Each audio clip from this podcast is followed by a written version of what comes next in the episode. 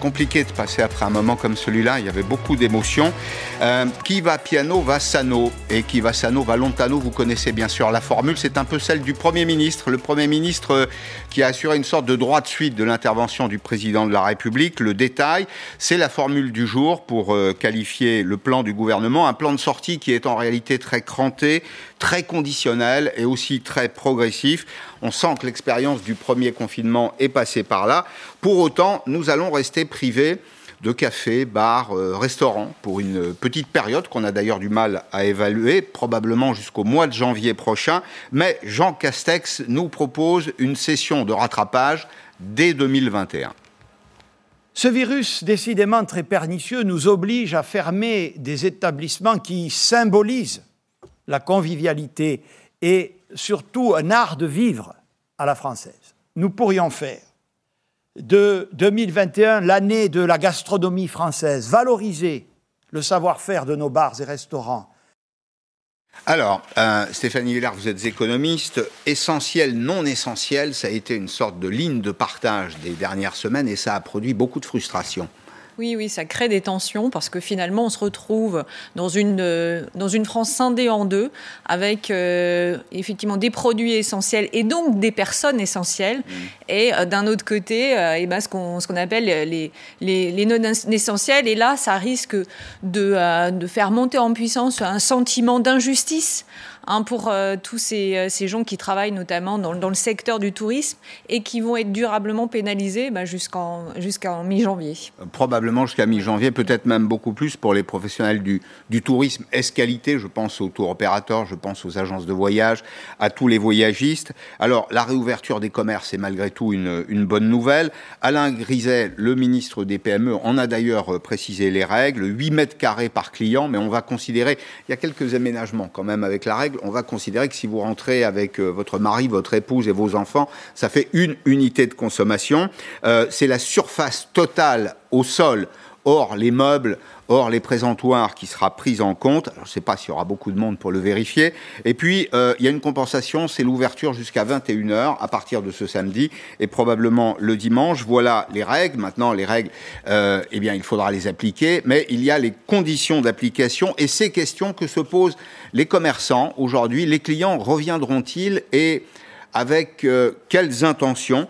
Eh bien, nous allons partir ensemble à Bourgueil, dans le département de l'Indre-et-Loire, grand vin mais petite ville. Les commerçants seront prêts à accueillir leur public dès samedi matin. Cécile Madronet.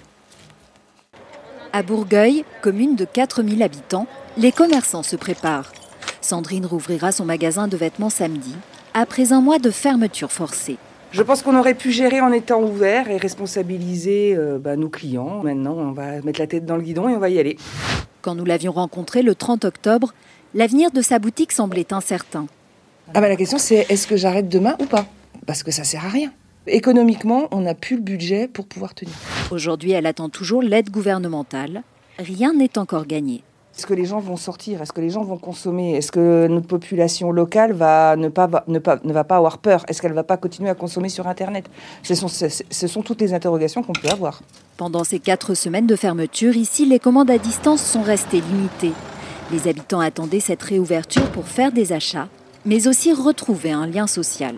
Pour Céline, les prochains jours s'annoncent chargés. Se réapprovisionner en fleurs, ranger sa boutique. Pour relancer son commerce, elle compte plus que jamais sur la solidarité de ses clients. On a été présent durant le confinement, on le sera après pour n'importe quel événement de la vie et il faut que ça continue. On a besoin de vous. et tous ici se plieront facilement aux mesures sanitaires. Même pour Noël, l'affluence à Bourgueil reste très loin de celle des grandes villes. Bien, Stéphanie Villard, jamais autant probablement le rôle des consommateurs, les intentions des consommateurs n'auront été aussi importantes que dans la période dans laquelle nous allons rentrer. Bah, en plus, on sait que euh, c'est euh, les ménages ont mis de côté, hein, ont mis à peu près 100 euh, milliards de côté. Donc ça, c'est quand même un montant qui peut réellement faire tourner la machine, relancer la machine économique. Donc tous les regards sont, sont fixés sur notre capacité à consommer pendant ces périodes de fête. Et si on regarde les sondages, en fait, c'est assez rassurant parce qu'on voit qu'il y a eu une frustration pendant ce deuxième confinement. les salaires ont continué à être maintenus par les mesures gouvernementales, notamment dans leur globalité globalité. On sait que, par exemple, sur, le, sur l'épargne qui a été mise de côté, 70% de cette épargne provient des ménages les plus aisés. Et les ménages les plus aisés, en fait, leur consommation Hmm. est essentiellement sur des produits dits non essentiels.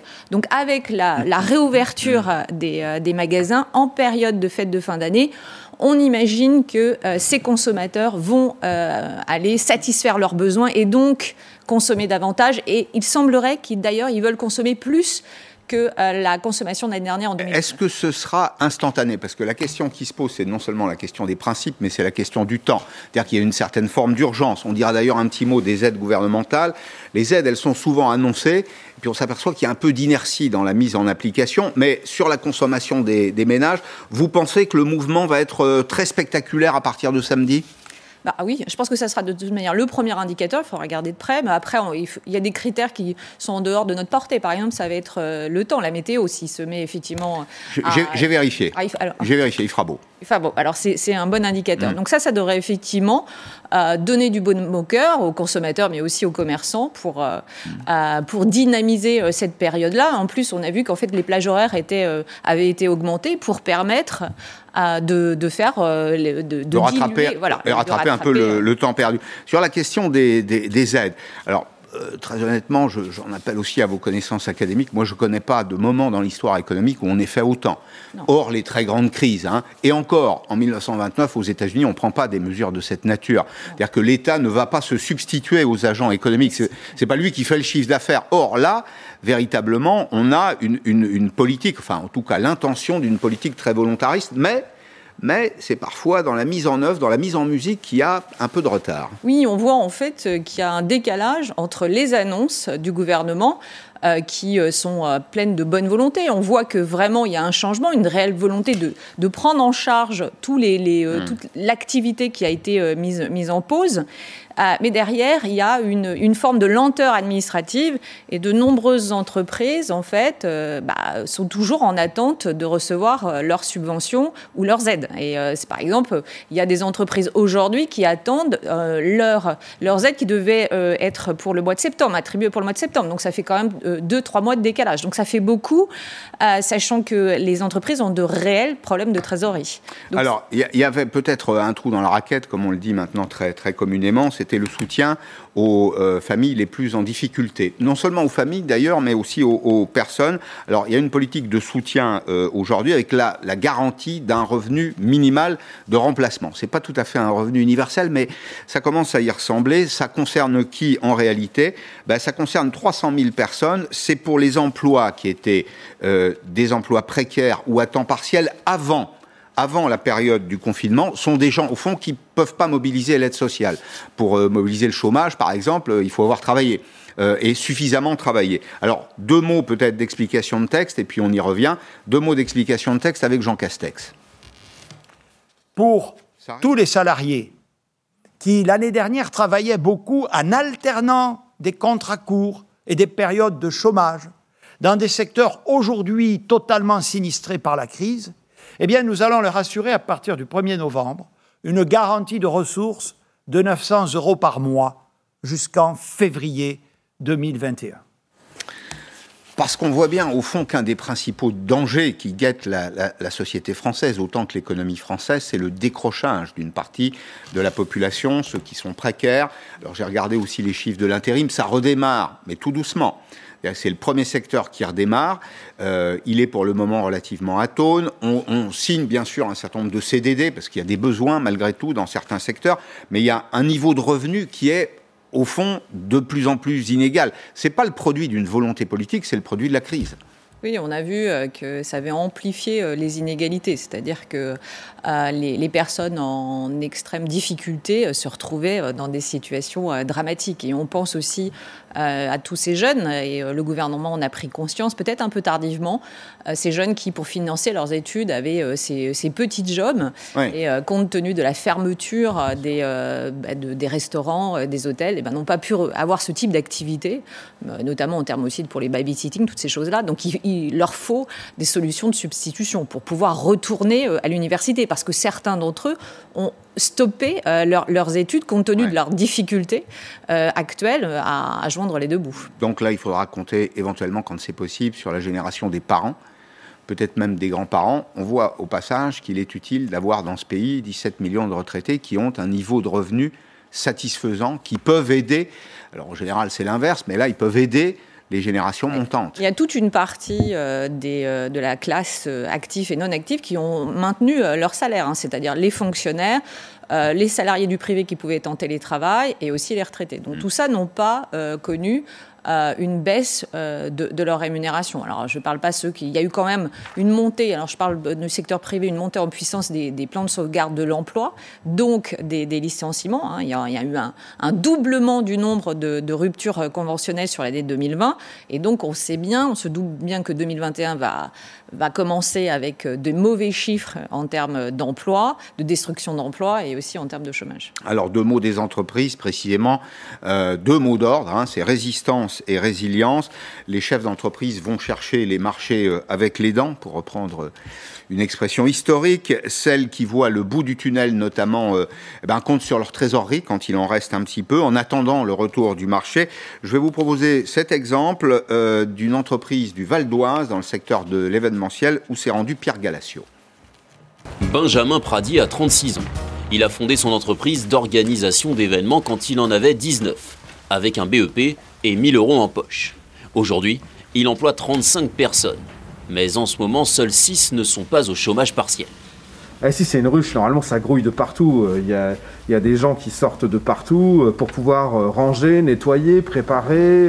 5 euh. millions d'euros de chiffre d'affaires en 2019, ce sera moins 70% cette année. Par chaque mois de confinement, on perd 100 000 euros. Aujourd'hui, notre trésorerie, bah, elle a fondu comme neige au soleil.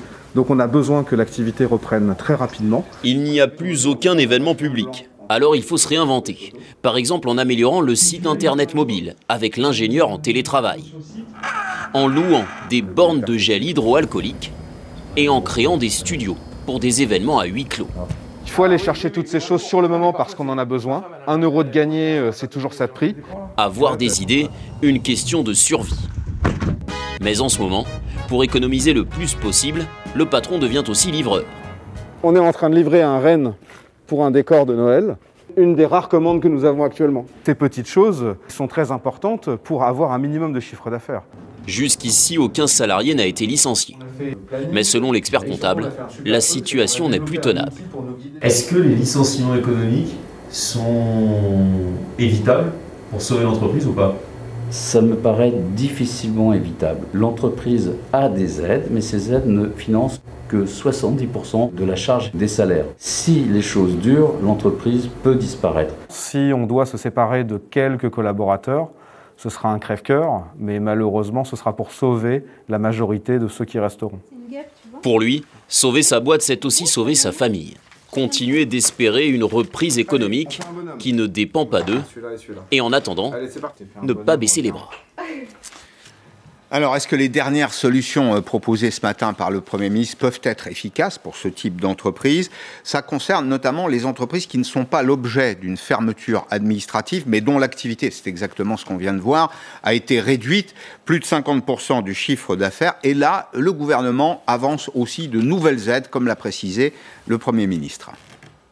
Nous devons aussi répondre à la situation des entreprises qui ne sont pas administrativement fermées mais dont l'activité est directement impactée par les mesures de restriction sanitaire.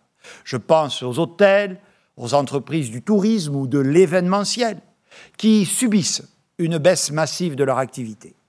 Eh bien, ces entreprises pourront également bénéficier de ce nouveau fonds de solidarité dès lors que leur chiffre d'affaires s'est réduit d'au moins de moitié avec un niveau d'aide qui se situera entre 15 et 20 selon le niveau de baisse de chiffre d'affaires qu'elles ont subi. Bien, la question, Stéphanie Villers, c'est combien de temps pourra-t-on tenir dans de telles conditions? L'État fait euh, une partie du chiffre d'affaires des entreprises. Il y a la solution pour les personnes du chômage partiel ou de l'activité partielle de, longue durée. Euh, euh, la question, c'est combien de temps? Oui, alors euh, on a euh, une visibilité aujourd'hui qu'on n'avait pas il y a, deux, trois semaines. C'est euh, l'arrivée de, de, ce vaccin qui va nous permettre en fait de scinder la période en deux, c'est-à-dire qu'il y aura la période avant Covid et la période après Covid. C'est-à-dire qu'à partir du moment où on a trouvé un vaccin, donc une solution pour collectivement être immunisé contre cette maladie, même s'il y a quand même encore des incertitudes, notamment sur l'acceptabilité de ce vaccin. Oui, parce qu'il y a le vaccin, mais il y a aussi les vaccinés. Voilà, je puis dire. C'est ça le problème d'ailleurs. Mais quand même, c'était quand même la condition qui nous permettait d'envisager une sortie de crise au niveau du, gouvernement, parce que le gouvernement va pouvoir en fait euh, donner euh, un terme à ces mesures, et puis aux entreprises qui vont savoir plus ou moins bon an mal an. Alors pas tout de suite, parce qu'on attend encore une semaine hein, pour avoir le plan euh, de vaccination qui va être mis en place au niveau hexagonal. Mais après cette période-là, les entreprises vont avoir euh, certainement plus de visibilité. Et là, euh, petit à petit, on peut se dire que collectivement, parce que ce n'est pas uniquement en France, hein, c'est au niveau mondial, les choses vont pouvoir reprendre euh, leur cours normal. Mais il faudra quand même attendre hein, entre un an à deux ans pour retrouver des niveaux d'avant-crise. Donc ça va quand même... Des niveaux d'activité Absolument. Et on aura détruit entre-temps de la valeur des emplois de la trésorerie. 800 000 emplois à peu près en, France sur, sur une période d'un an. Donc ça va mettre effectivement euh, du temps. Il y aura encore sur une longue période euh, ces stigmates de la, de la crise sanitaire. Alors notamment dans un secteur qui est celui des, des recalés du confinement, c'est le secteur du transport aérien. Je voulais en dire deux mots pour euh, simplement indiquer ce chiffre très spectaculaire. 100 milliards d'euros de pertes 100 milliards d'euros de pertes pour le secteur consolidé. Ce sont les chiffres de IATA, qui est l'Organisation internationale du transport aérien.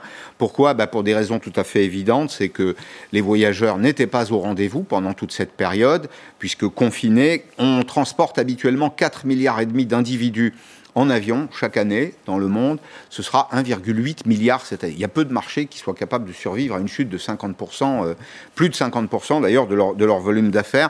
Alors le, le, gouvernement a aidé Air France et puis la compagnie Corsair également, qui est une compagnie historique, en grande difficulté, devrait elle aussi bénéficier de concours publics dans le cadre euh, d'un plan euh, en partenariat avec des investisseurs d'outre-mer, notamment puisqu'elle dessert en particulier les territoires d'outre-mer. Une aide d'État de 141 millions d'euros, c'est 1000 emplois 1000 emplois Corsair. Puis je voulais dire deux mots d'Air Corsica aussi. Pourquoi? Parce que c'est la compagnie qui désenclave la Corse. C'est un outil euh, d'aménagement du territoire qui est essentiel. Euh, ben, il y a eu un petit peu de chômage partiel pendant la période du confinement, mais le programme, et c'est ce qui est très encourageant, j'ai appelé tout à l'heure le dirigeant d'Air Corsica, 100% d'activité pratiquement, 100% du programme entre juin et novembre, ça signifie que ce marché, qui est très affaibli aujourd'hui, qui est essentiel, dans le cadre de la mondialisation des échanges, des personnes, des flux de, euh, tout à la fois des, flux d'idées, si je puis dire, et puis des, des, flux de voyageurs.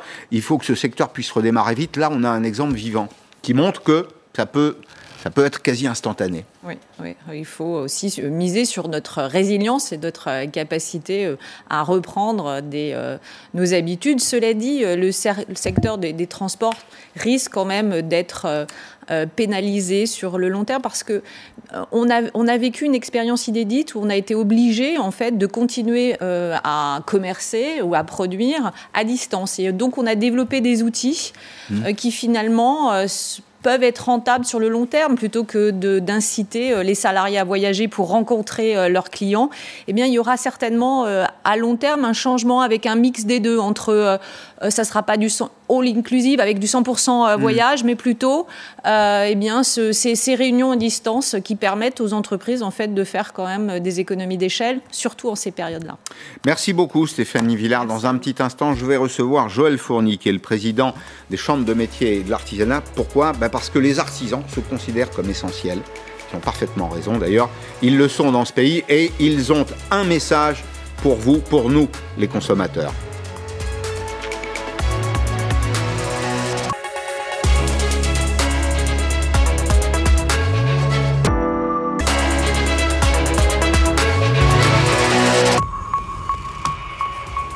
Joël Fournier, le président de CMA France et l'ancienne assemblée permanente des chambres de métiers et de l'artisanat, merci d'être euh, dans Périscope aujourd'hui.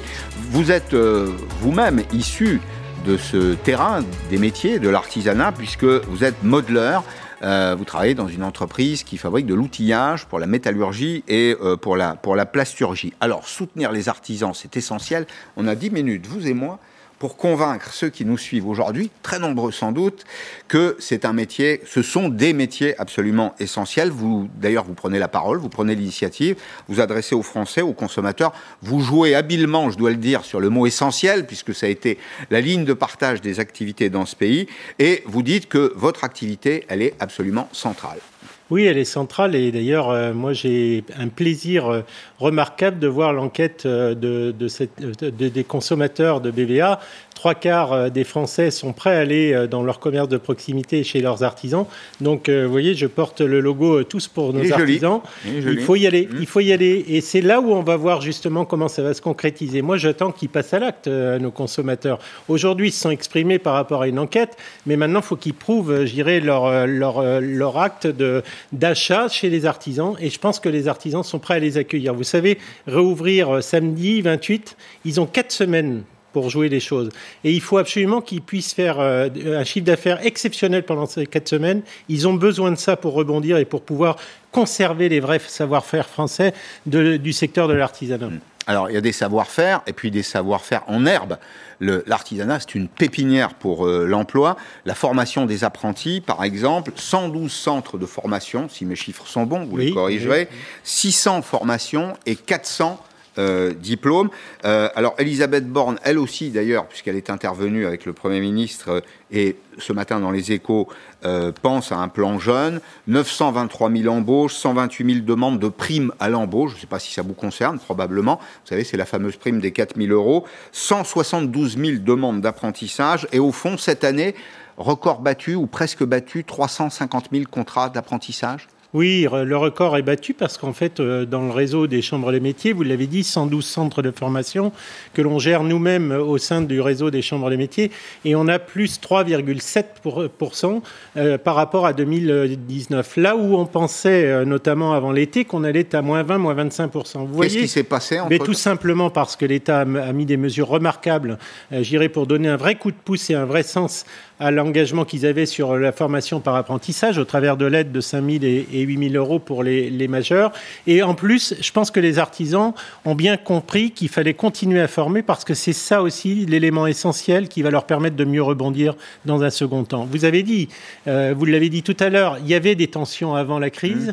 il y avait un besoin de main-d'œuvre avant la crise ne faut pas penser que dans les mois qui viennent, au moment où l'entreprise artisanale va reprendre ses activités de manière assez forte, il va y avoir les mêmes problèmes de main-d'œuvre. Et comme on sait que l'artisanat est très résilient, hmm. ça veut dire que ça va redémarrer très vite. Et il faut former des gens. Alors, on a des chiffres encore plus récents, puisque c'est ceux du mois d'octobre que vous euh, communiquez. On a 8300 euh, jeunes apprentis qui sont en recherche d'entreprise. J'imagine qu'ils ont déjà été formés. Ceux-là sont passés dans un CFA, c'est bien ça Et vous avez 10 000 entreprises qui recherchent un apprenti pardon, mais c'est ce qu'on appelle un marché dynamique, ça. Oui, voilà. Et je pense que du coup, euh, quand on parle de 10 000 entreprises d'un côté et 8 000 euh, ou 3 500 jeunes qui sont euh, en attente de trouver un contrat d'apprentissage ou une solution, c'est pas parce qu'on fait, on fait le rapport direct entre l'un et l'autre, c'est qu'il y a aussi un point, un point qui est fait sur l'ensemble des activités. Donc, on a quelquefois dans certaines activités, notamment on, sait bien toute la difficulté sur la restauration, bah. sur l'hôtellerie, restauration, service. Et du coup, là, on a plus de difficultés pour, euh, pour les jeunes à trouver des entreprises. Et de l'autre côté, vous avez des métiers qui tentent moins. Voilà. Alors, on a, il y a deux familles. J'ai retenu dans euh, vos travaux deux familles. Alors, il y a des secteurs qui résistent, qui résistent très bien. On va tout de suite comprendre pourquoi. C'est la boulangerie, c'est la pâtisserie, c'est les métiers de bouche, c'est la mécanique aussi.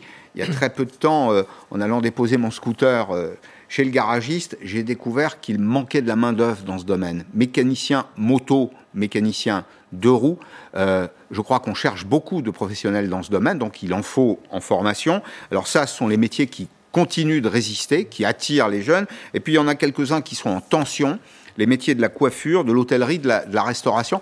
Qu'est-ce qu'on peut faire de plus là pour... Euh, alors c'est compliqué en ce moment, hein, hôtellerie-restauration, mais le jour où ça va redémarrer, il faudra de la main-d'œuvre. Alors, je pense qu'il faut continuer à parler de ces métiers. Je pense que pour trouver une solution et, un élément de réponse derrière, il faut continuer à communiquer. Le gouvernement a attaché beaucoup d'importance sur la valorisation des métiers, sur la valorisation des activités. La restauration, c'est un excellent euh, métier, euh, je dirais, une activité euh, extrêmement intéressante dans laquelle les jeunes peuvent s'engager. Et je pense qu'il faut continuer à, marteler le fait que les jeunes doivent regarder ces métiers d'avenir. Mais c'est pas le cas. Également, c'est pas le cas. Moi, j'avais l'impression, malgré tout, que bah, l'apprentissage, c'était un peu la voie royale aujourd'hui pour trouver un job. Mais c'est la voie royale. On a encore, enfin, attendez, c'est pas autrement. Quand on a 80% des jeunes qui sortent de formation par apprentissage, qui trouvent un emploi à la sortie de leur formation, ça c'est exceptionnel. Vous avez combien de, parcours de formation qui peuvent euh, permettre de dire euh, la même chose? Il n'y en a pas beaucoup. Il n'y en a pas beaucoup. Euh, quand vous êtes en université ou en, études supérieures, est-ce que c'est 80% le taux de réussite Ça dépend des universités. Non, mais voilà, je pense qu'il faut, il faut dire la réalité des choses. Aujourd'hui, évidemment, la restauration, la coiffure rencontrent des difficultés particulières, mais je suis sûr que dans quelques mois et dans quelques temps, les, jeunes vont porter un intérêt. Vous savez, tout à l'heure, j'étais en lien avec un, jeune qui a eu des difficultés, euh, de, je dirais, pour se mmh. trouver un peu un job, etc.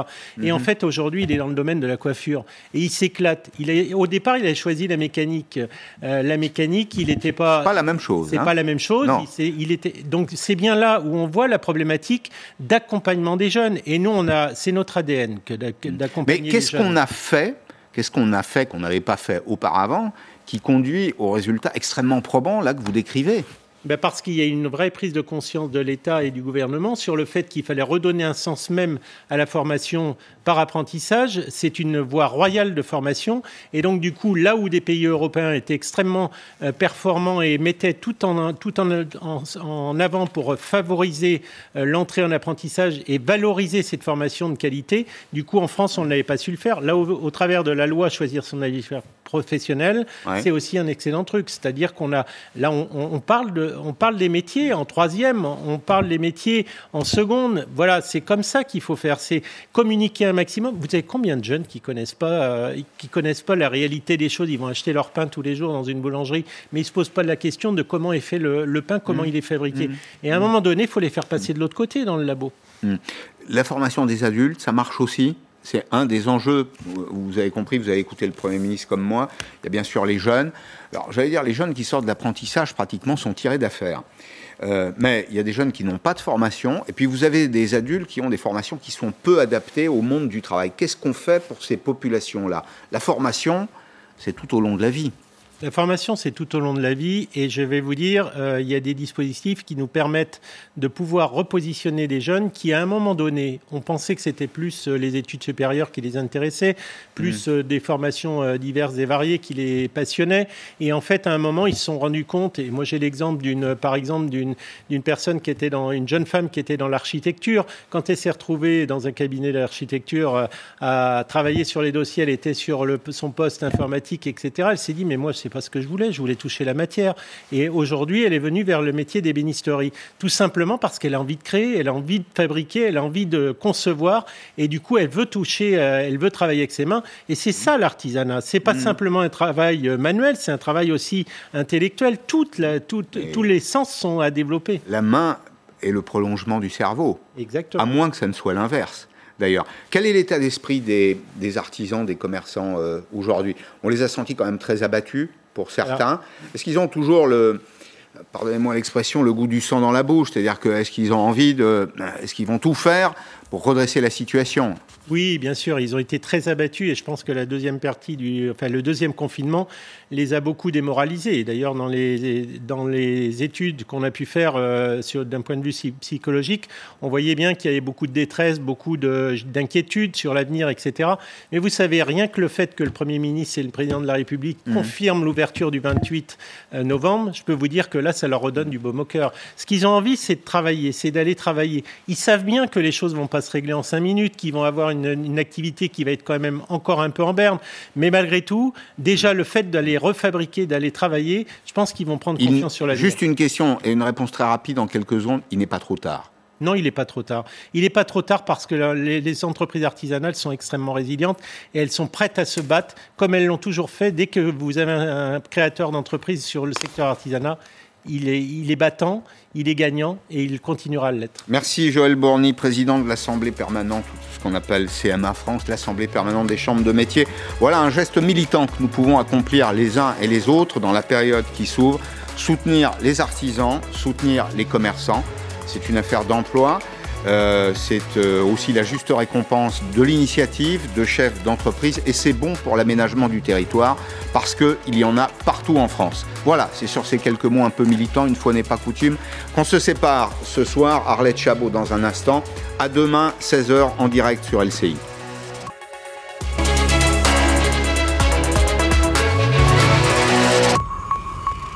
Pour les entreprises